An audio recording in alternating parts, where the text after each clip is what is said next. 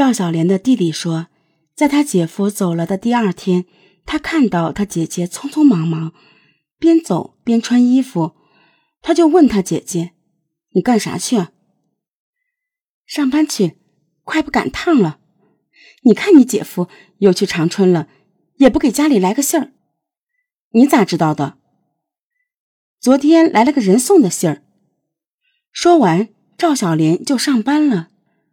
赵小莲丈夫李向东的不辞而别，引起了孙玉金的注意。这时，李向东的一个同事提供了一条线索：有人看见李向东在沈阳和一个女的在一起，关系暧昧。孙玉金怀疑，难道是李向东有了外遇，然后把妻子杀了，和外遇私奔了？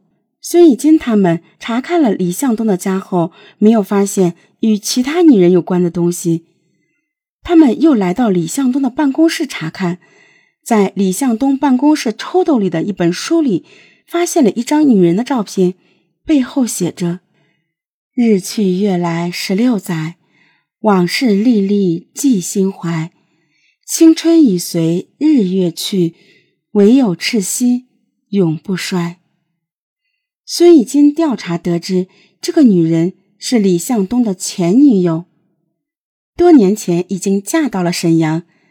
警方赶到沈阳，找到这名女子，但她说早已和李向东没有了来往。根据赵小莲的妹妹回忆，七月二十一日傍晚，她在路上遇到了姐夫李向东。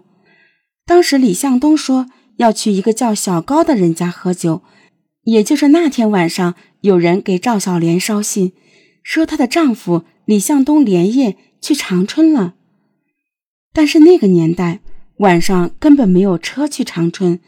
如果是第二天走的话，那为什么当晚李向东不自己回家告诉妻子呢？通过询问李向东其他的朋友，警方很快找到了这个小高。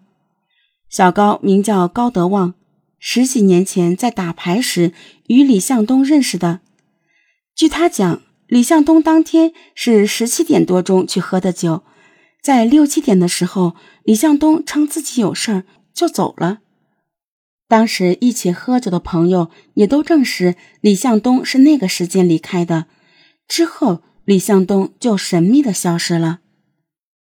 当时由于社会治安不好，领导就让孙义金暂时放下赵小莲的案子，先参与到严打中来。谁知。误打误撞，竟然发现了李向东的去向。孙义金当时负责处理一起建筑工地门卫被打劫的案子。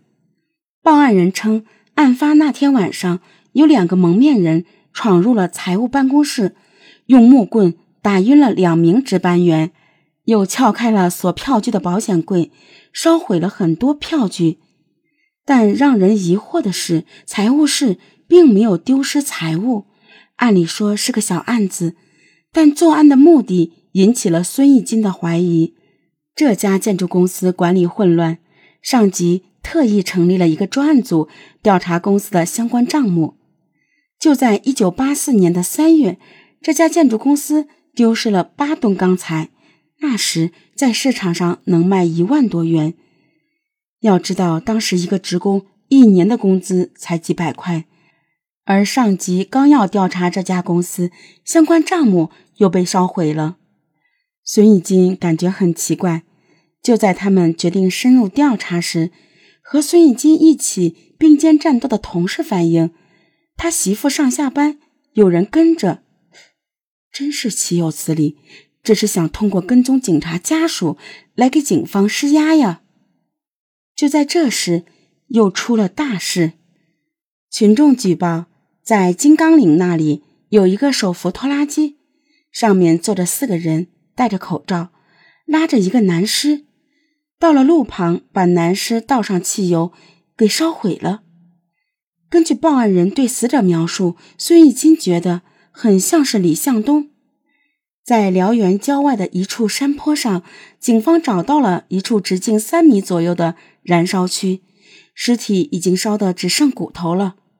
法医根据死者牙齿推断，年龄接近李向东，但是由于当年还没有 DNA 技术，无法确定死者就是李向东。现场除了凌乱的足迹，还有拖拉机轮胎的痕迹。这个地方位于辽源西北的北区，周围是大片的玉米地，最近的村子也有几公里远，平时很少有人经过这里。距离赵小莲被烧的魏金河还有十几公里远，但凶手都用到了火，会不会？是一伙人所为。要知道，当年别说拖拉机了，自行车都很少，私人家基本没有拖拉机。警方决定从拖拉机入手。孙义金他们查遍了附近几个大队和公社，都没有找到可能涉案的拖拉机。案发地地处山区，附近也有一些矿场，也会用拖拉机运煤。通过走访。孙义金他们在案发地的一个小煤矿查到了那辆涉案的拖拉机，但是让孙义金没有想到的是，煤矿的管理员坦言，那具尸体不是李向东，而是矿上一名坠井身亡的矿工。当地的习俗是，横死的不能入坟地，必须让矿上出车出人把尸体拉到山顶焚烧。警方立即赶到死者家中进行调查，证明这的确是一场误会。当时案发后，警方并没有披露案情，也告诉赵小莲家人注意保密。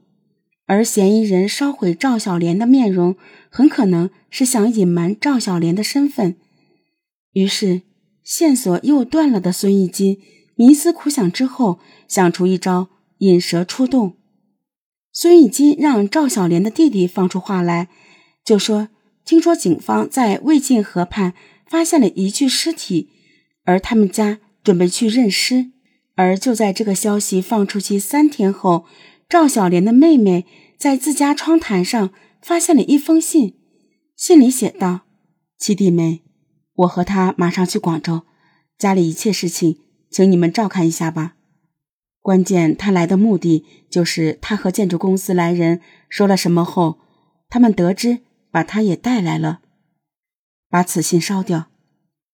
警方如获至宝，欣喜异常。这封信最直接的目的就是想说明赵小莲还活着，不想让他的家人去认尸。经家人辨认，这封信的笔迹并不是李向东的，但这人。冒充李向东写信，应该也知道李向东的下落。消息是赵小莲弟弟放出去的，但是信却放到了赵小莲妹妹家里，这说明送信人对赵小莲一家都比较熟悉。孙义金决定围绕赵小莲和李向东的亲属和朋友展开调查，重点是做笔迹鉴定。笔迹鉴定还没有进展。信中的一句话引起了孙义金他们的重视。关键，他来的目的就是他和建筑公司来人说了什么后，他们得知把他也带来了。在询问赵小莲的家人后，孙玉金得知前一段时间有一家建筑公司来家里向赵小莲了解情况。让人没想到的是，这家建筑公司就是前两天。八吨钢材被盗、账本被烧的那家建筑公司，但让人疑惑的是，赵小莲和李向东都不是建筑公司的人，为什么建筑公司要找赵小莲了解情况？